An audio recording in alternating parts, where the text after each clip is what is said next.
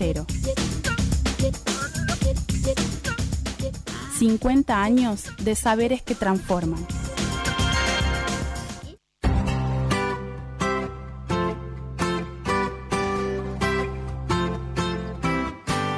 Viví tus mañanas en Radio Universidad.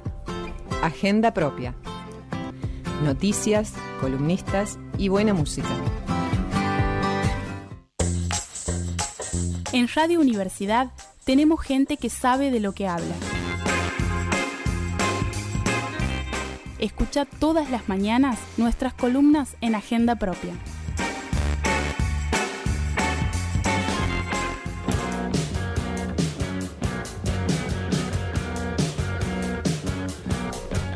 Le damos la bienvenida como todos los viernes. Ella ha venido con sus apuntes. Aquí algún día le vamos, lo vamos a, lo vamos a registrar para las, para las redes porque son además en todos colores. ¿Cómo le va a Muy colorido. Buen día, ¿cómo están? Escritos ¿Cómo están, a mano, en todos colores, con flechas, con cosas. Sí. Viene preparadísima. Vengo eh, para medir el tiempo en realidad, como para no pasarme. Como para tener un poco de orden, vamos a decirlo de Le sale la socióloga a medir ahí, Y- y ¿no? sí, hay que- Inevitablemente. Sí, sí, sí, para no ir por las ramas, digamos. Eh, bueno, ¿cómo están todos hoy día? Eh, vamos a hablar, bueno, esta semana que hemos conmemorado el Día de la Mujer, eh, ¿no? El- haciendo referencia a la mujer trabajadora, me parece que, bueno, es el marco ideal para hablar también de quienes trabajan en el mundo de la música, las mujeres trabajadoras en la música. La- en la música existe, ¿no? En el mundo de la música, una red de relaciones que es muy compleja y que también se plantean esas desigualdades que existen en toda la sociedad. ¿No? porque no escapa, es decir, es, es una expresión eh, artística que está instalada dentro de una sociedad que es patriarcal, una sociedad que es machista. Entonces esas desigualdades también se trasladan a ese ámbito, ¿no es cierto?, de la música. Nosotros como, eh, como, como personas somos seres sociales y toda nuestra vida en sociedad está marcada por la presencia de la música. Aquí siempre decimos que la música es omnipresente, o sea, está en todas partes. Escuchamos música aun cuando no tenemos ganas o no queremos escuchar música en el transporte público, cuando entramos a algún comercio, cuando vamos caminando por la calle, ¿no es cierto? Entonces, eh, en este mundo de, de la música, digamos, la presencia de las mujeres, ya sean como intérpretes, como instrumentistas o como compositoras, a lo largo de la historia eh, ha sido invisibilizado, ¿no? Durante mucho tiempo eh, las mujeres no aparecían, ¿no es cierto?, en ninguno de estos roles. Eh, incluso se veían, digamos, opacadas por la presencia de los varones o su actividad artística, que sí existía, estaba vinculada a los varones, ¿no? Claro. Hablemos, por ejemplo, de, de música, de músicos clásicos, de lo que se llama la música culta. ¿no? Eh, había mujeres que eran esposas o hermanas de, de grandes eh, compositores de la música clásica que componían este, sus obras, pero esas obras figuraban bajo el nombre, ¿no es cierto?, de esos varones. Ejemplo, la mujer de Schumann, este, la hermana de Ángel Mahler, por ejemplo. ¿no? Es decir, eh, siempre al lado de los varones. Y con el transcurso del tiempo tampoco podían aparecer, eh, seguían sin poder aparecer como compositoras. Pensemos, en la música folclórica en la Argentina hay un ejemplo que es muy claro, que es la esposa de eh, Atahualpa, Atahualpa Yupanqui. Que ella, una pianista francesa, eh, que hacía la, la- la- hizo la música de muchas de las canciones de, de Don Atahualpa, este, y figuraba bajo el seudónimo de Pablo del Cerro. ¿no? Pablo por Paule, que era su nombre, no sé cómo se pronuncia bien en francés, eh, era su nombre, y del Cerro por el Cerro Colorado, ¿no? Entonces, eh, en- bajo ese seudónimo, digamos, firmaba, y, Y en de- algunos la- casos ni, ni siquiera aparecía, ¿no? Claro, la cantidad de casos que no debemos conocer. Claro, ¿No? eso es como un caso muy conocido, Sí. bueno, porque es una figura muy reconocida del folclore, pero sí, como vos dices, o sea, muchos casos que, que no conocemos Claro. justamente por esa invisibilización. Virginia Woolf decía que las mujeres no han tenido el protagonismo creativo que les correspondía, es decir, eran productoras de arte, productoras de música, ¿no es cierto?, pero no figuraban como tal. Con el tiempo, bueno, obviamente esto ha ido cambiando de la mano de las luchas de las mujeres para ocupar distintos espacios dentro de la, de, de la vida ¿no? Eh, social.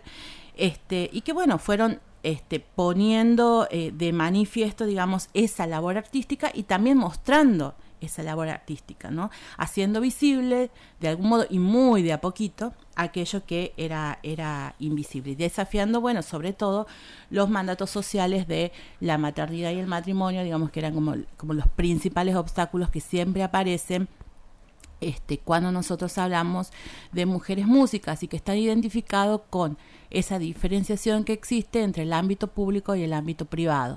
¿Por qué? Porque las mujeres o el arquetipo, el estereotipo de la mujer está siempre identificado, ¿no es cierto?, con el ámbito privado, o sea, el hogar, las tareas del cuidado, ¿no es cierto?, este, la educación de los hijos, las labores del hogar, bueno, en fin, todas esas...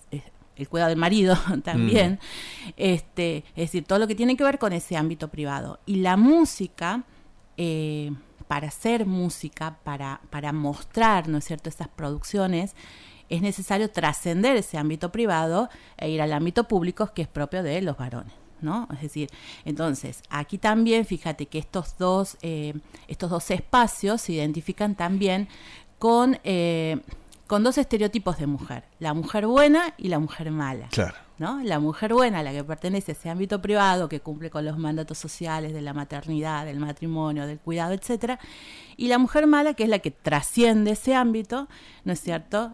La que eh, la que muestra el cuerpo, la que provoca, ¿no? Con, con, con su performance, ¿no es cierto? Bueno, y, es, y ese ámbito es el que pertenecen, digamos, las artistas, y entre ellas la música, ¿no? Durante mucho tiempo, digamos, esta asociación estuvo como muy presente. Aún hoy en algunas, sobre todo en algunas sociedades, todavía medio que persiste todo esto. Pero bueno, a partir este, de los 70 es cuando empieza, ¿no es cierto?, a cambiar, empieza como a, a, no verse tan mal, digamos, ¿no? Las mujeres, las mujeres músicas. Pero ahí también es necesario hacer una distinción dentro del ámbito de la música y dentro de los roles eh, de las productoras de música. Eh, no es lo mismo ser cantante que ser instrumentista, que ser compositora. O qué instrumento se toca también, ¿no? Porque ahí hay una... Claro, hay una identificación de ciertos instrumentos que son de varones, ¿no? Y hay otros que, bueno, pueden tocar las mujeres. Ejemplo, el piano está como muy asociado a la mujer y los instrumentos de viento, por ejemplo, la trompeta, el saxofón, siempre, no, por nombrar algunos, como más identificados con, eh, con los varones.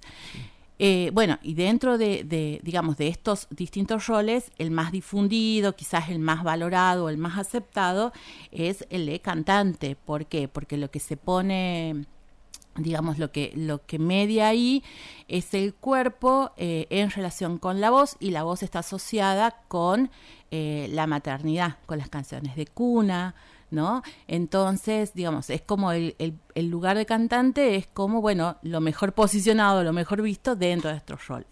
Como vos decías, eh, para ser instrumentista, para poder tocar un instrumento, se requiere eh, ciertos conocimientos técnicos, ¿no? Ciertos conocimientos más específicos.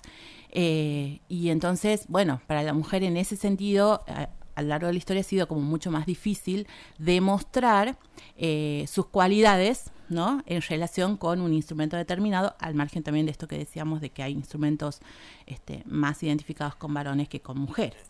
Y aún, con, y aún demostrando el tener que ganarse el, espacio, ¿no? Sí, tener que ganarse el espacio y después mantenerse en ese espacio, ¿no? Porque ese es como el, doble desafío, ¿no? Que tienen, que tienen las mujeres. Y bueno, en relación con las compositoras, aún todavía más difícil, por esto que les contaba que a lo largo de la historia, eh, este, las mujeres no aparecían, no podían aparecer, ¿no es cierto?, como creadoras eh, de canciones, en este caso en particular. Y además, bueno, hay una serie de problemas que se enfrentan las mujeres que tienen que, eh, que desean convertirse en músicas, ¿no? Por un lado, el difícil acceso a los, al conocimiento, ¿no? a la educación eh, musical, digamos, o a las redes informales de aprendizaje, aunque esto con el tiempo, digamos, es el obstáculo que más ha sido eh, superado, sobre todo hoy cuando hablamos de, Internet, entramos a YouTube y encontramos tutoriales, ¿no es cierto?, de todo, entonces para aprender instrumentos, para cantar y demás. Eh, la carencia del tiempo, porque está relacionado justamente con esas labores de cuidado que tenemos eh, las mujeres.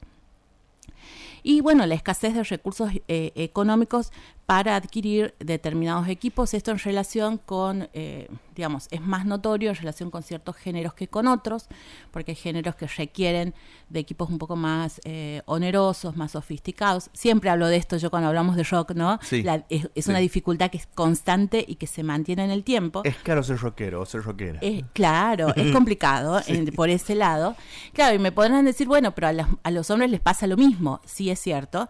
O sea, son problemas que son compartidos, pero a las mujeres se les ag- se le agregan los impedimentos ideológicos, que es esto de lo que veníamos hablando, o sea, claro. esa y la imagen de la mujer en el escenario que no está, digamos, tan bien visto, ¿no?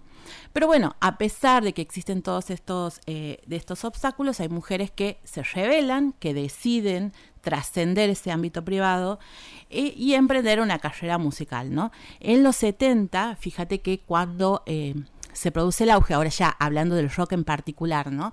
Cuando en los 70 se produce en todo el mundo el auge del rock and roll, que había nacido eh, una década antes, eh, este, el rock era presentado como la antítesis de la, de, de la maternidad, o sea, el lema sexo, drogas y rock and roll no iba de ningún modo, ¿no es cierto?, con la idea este, de maternidad, ¿no? Era contrario a esa idea. Incluso en las canciones también aparece como eh, ciertas menciones, digamos, a la maternidad desde un punto de vista negativo, ¿no?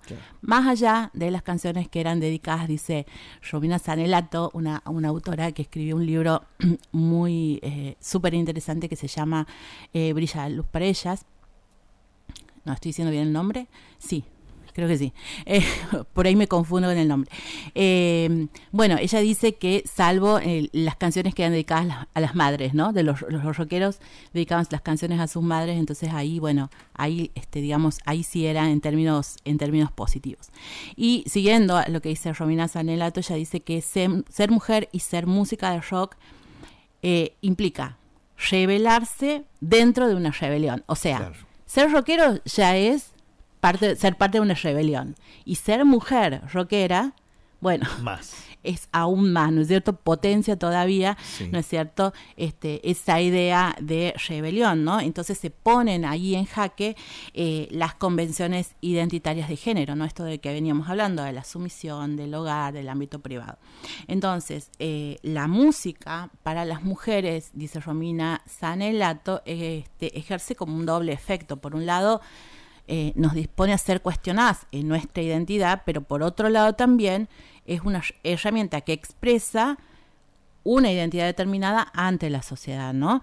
Entonces, eh, en relación con los roles, esto dentro de, la música, en Argentina se produce eh, una rup- ruptura cuando aparecen las primeras bandas de rock formadas íntegramente por mujeres.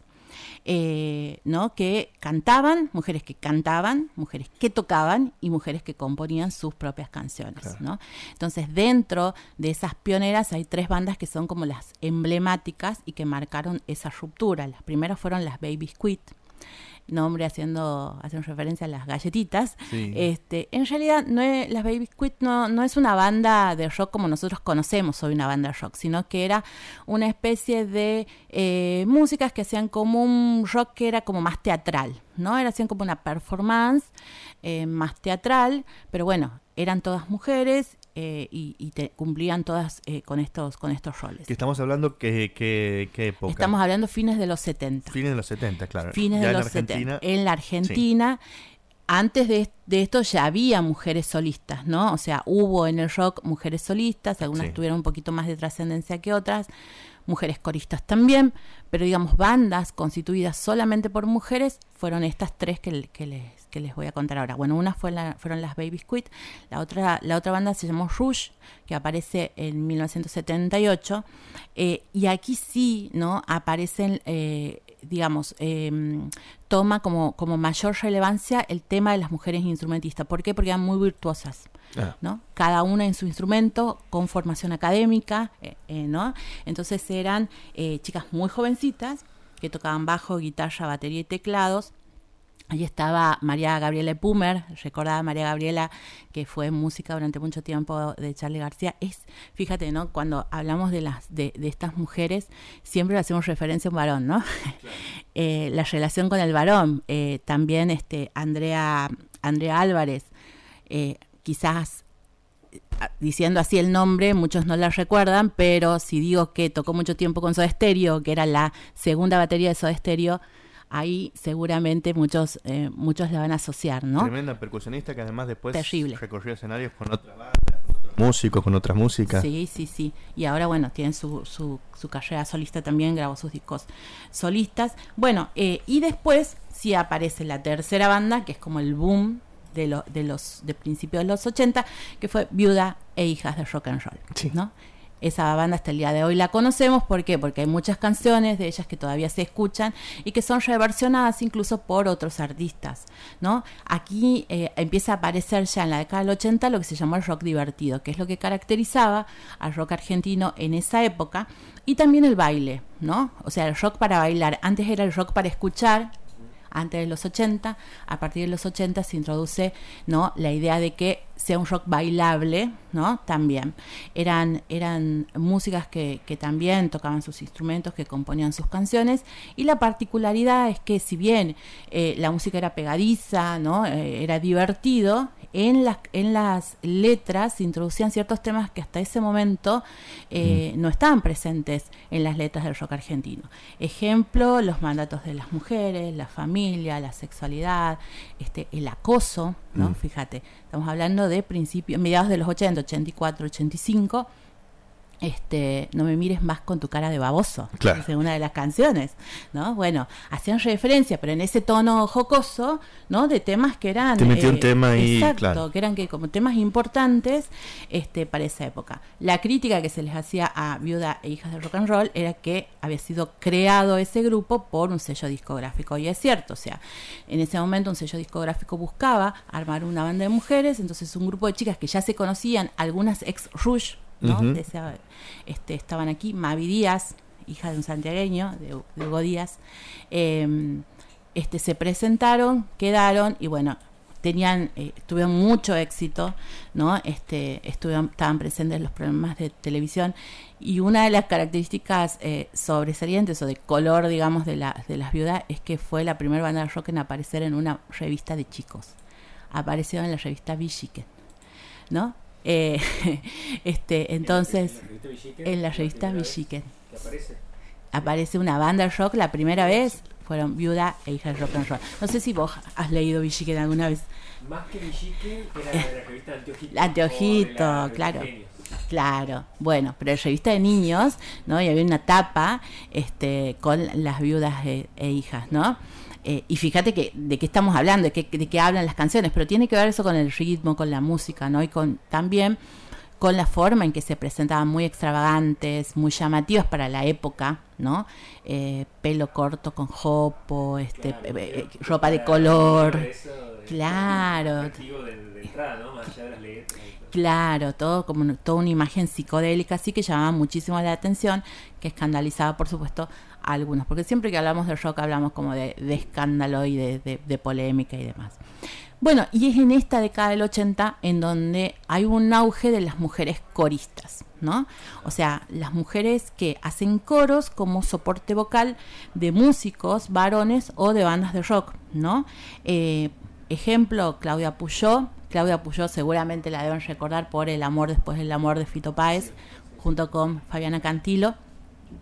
Ella también fue corista de Suéter, eh, allá en su, su primera época. Cels- Celsa Melgoulan, eh, también que fue corista de eso, de estéreo. O sea, seguimos haciendo referencia a bandas de varones, ¿no? Pero bueno, eh, surgen así la, la importancia, digamos, de, esa, de la figura de la corista a mediados de los 80 y eh, durante toda la década del 90, ¿no? Y fíjense por qué cobra protagonista esto de la figura de la corista, ¿no? Que estaba iluminada siempre en los shows desde arriba o desde abajo, pero que se ensalzaba su figura, ¿no? Eh, bueno, porque el patriarcado lo que permite es que la mujer use el cuerpo como instrumento, ¿no? Y en este caso, eh, en este caso usaba la voz y a disposición del varón. O sea, estamos hablando de mujeres coristas de varones o de bandas de varones, ¿no? Eh, este, bueno, porque como les decía hace un rato también, esto de la voz que está ligado a lo femenino y no es lo mismo que tocar un instrumento, ¿no? Eh, las coristas eran de un nivel este, muy, muy sobresaliente, siempre se han destacado, bueno, por la voz, este, eh, y como les decía, en los shows tenían, sobresalían, cobraban cierto protagonismo, y eso animó a algunas de ellas a intentar una carrera solista, ¿no? Pero en la mayoría de los casos sin mayor repercusión, porque bueno, la industria no estaba interesada en darles ese lugar, sino mantenerlas, ¿no es cierto?, en el lugar este, de, de, los coristas, de coristas, ¿no es cierto? O sea, como apoyo a esos proyectos, ¿no es cierto?, de, varones. Es decir, la industria necesitaba a las mujeres en ese lugar, pero para proyectos de varones, no para proyectos propios. Claro. Bueno, esa es una, una de las características que aparece eh, en esa época y que todavía se mantiene, ¿no? Porque vemos en los shows este, que, todavía hay una presencia fuerte femenina en los coros, ¿no es cierto?, de las distintas bandas de los distintos, de los distintos géneros, mm. ¿no? Bueno, yo hacía referencia a una de las de, de, de estas mujeres que, tuvo, digamos, una gran repercusión siendo corista, que también tiene su carrera solista, que grabó discos solistas, y este es eh, Claudia Puyó, ¿no? que decía que la, asociamos a ese disco hermoso de, de, Fito, que ya el año pasado cumplió este, 30 años. Bueno, ella grabó varios discos, participó en discos de muchísimos artistas, desde Peteco Carabajal hasta Joaquín Sabina, este, Alejandro Lerner y entre, todo, entre, entre tantos otros, ¿no?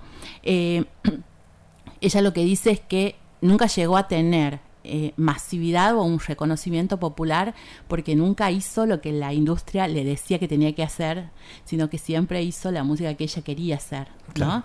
Entonces mantuvo su independencia a una costa a costa, digamos, ¿no? de no, ocupar un lugar central, digamos, dentro de eh, la industria de la música. Entonces me parece que bueno, que hoy que estamos eh, hablando de las mujeres trabajadoras en conmemoración del, Día de la Mujer, eh, vamos a cerrar el espacio de hoy escuchando un tema de la gran Claudia Puyó. Fíjense que vamos a escuchar una versión que es una versión íntima que ella grabó este, con su piano. Ella toca la guitarra y el piano es más virtuosa con el piano según sus propias palabras, este, grabó en su casa una versión en piano de esta canción que pertenece a su último disco que lo grabó en el 2014 que se llama Primavera por un día.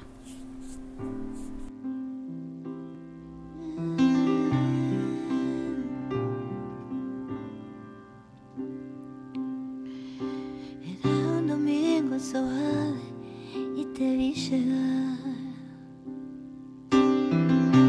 tu mirada en algún lugar. Parecía un sueño más como decir que hacía mucho que esperaba este día.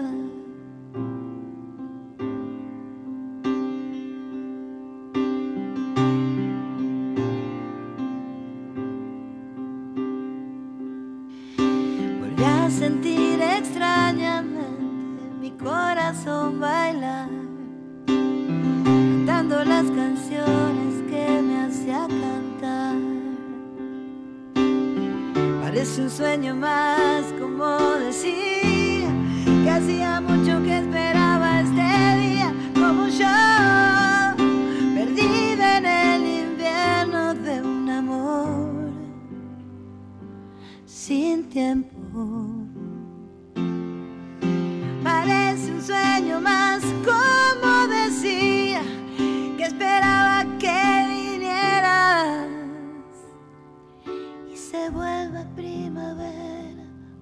Día.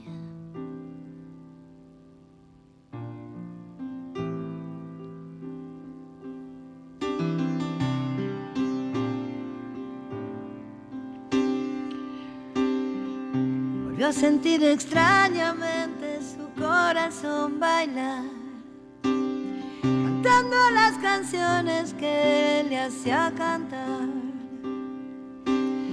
Parece un sueño más, como decía, que hacía mucho que esperaba este día, como yo, perdida en el invierno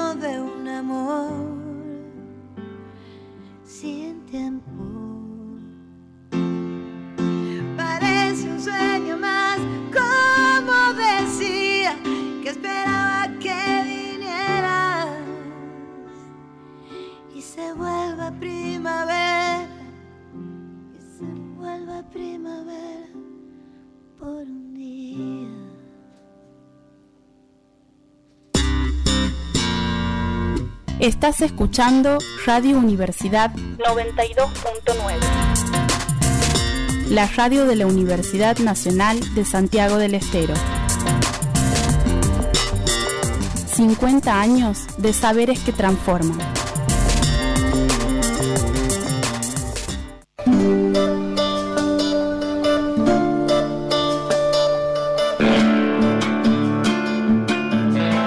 Los derechos y su trama. El programa del área de derechos humanos de la UNCE. Un espacio en donde te proponemos analizar, reflexionar y debatir cómo es que tejemos y destejemos nuestros derechos día a día. Acompáñanos los sábados de 10 a 11 por Radio Universidad. Radio Universidad 92.9.